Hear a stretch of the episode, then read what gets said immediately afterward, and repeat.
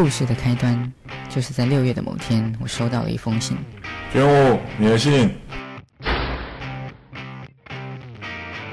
田君武于六月二十号晚间十点五十分，在敦化南路口疑似肇事逃逸。六月二十号，敦化南路与市民大道的现场回忆图。当时车很多很挤，我停下来等红灯，绿灯的时候我开始骑，然后我听到砰一声，没那么衰吧？哇，你这个大衰人！两天后，我问了一些有汽车朋友相关意见。一千元约出来谈判，最多给他一千，这是极限。如果他死要钱超过一千元的话，就跟踪他把车砸了，让他嚣张到什么时候？你别担心啦，会蒙面，包起来就好了。那个小黑，我没有在担心啦。那就好，不用怕他啦，一点小刮伤就要 A 钱，那种车主给他一点教训。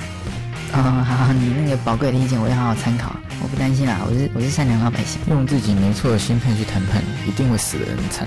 不管如何，肇事逃逸的人一定是错的那一方。我朋友就这样赔了三万元。三哥一脸无关紧要的说着。三万元吗？回家之后，你有问你朋友意见吗？哦，有啊，小黑同学的说法，砸烂他的车。三哥同学的说法，赔三万元。小许同学的说法，拿番薯怎样？塞住他车子的排气孔。谁要啊？三人共同的看法，找个辣妹陪你去。天下男人都是一样的。终于到警局 PK 肇事逃逸的那一天到来了。出门前，我爸叫我不准戴隐形眼镜，要穿破烂一点。幸好没有找人陪我一起来，不然很有可能被误认是来拾荒。之后告我的人终于出现了，就是你把我的车撞凹的。我跟你并排是你给我撞多啊？哎，请问是凹成怎么样？来，我的车在这里啊。你有证据证明那个小凹洞是我撞的吗？随便你，反正逃逸的人是你，吃亏的也是你。不管怎么样，我决定交给警察处理就好了。肇事逃逸扣写百分之五十，告到底坚持警察处理扣写百分之五十。太卑鄙啦！敌人一开始使用大绝招也太强了，顽皮呀！那是我脑海里出现的山哥说的话。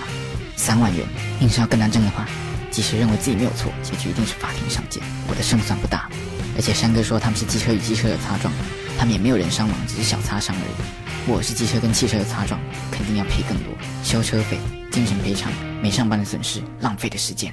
我们上楼跟警察谈，走。不好意思，因为这个计程车司机实在太老练了，所以稍微大意的话，我一定会输得很惨。对不起，我真的不是故意的。还有，谢谢你给我的震撼教育。对不起，对不起，对不起，我不是故意的。但当我抬头，别说什么震撼教育啦。哦，其实有诚意的话就好解决啊，天底下没有道歉就好这么简单的事情啊。太明显了吧？你看到了吧？他的表情。多多少钱？何姐愿意吗？原厂修好的费用大概三千五啊，再加上我今天特地来这边哦，造成的损失，算你一千五就好。那我下一个刀就要五千块，还什么原厂？原厂钱都把双倍掉。三千元。对不起，我真的是个刚毕业的穷人，我现在身上只有三千元，拜托你可以通融我三千元好吗？拜托了。回家之后，那你带多少钱出去？两万。哎，太多了吧？都是你的朋友说三万元，害我睡不好。其实他当时说五千块，我也给啊。三哥，你看看你，你真是害人不浅。其实我本来打算只给他两千的，不过这样也好啦，毕竟我把人家东西弄坏，姑且不论谁对谁错。总之，大家以后要小心，别跟荷包过不去。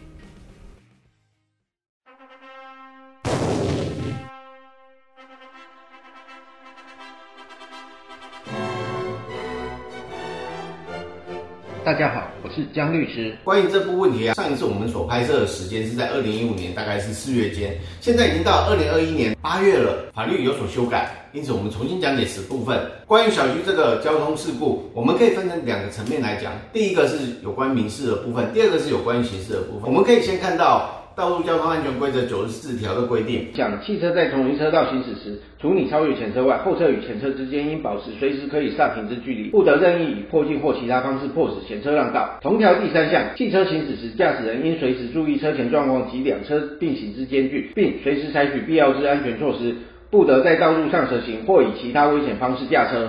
或开车在路上，我们有一个注意义务，就是注意车前状况，然后随时保持可以刹停或者是必要的安全措施。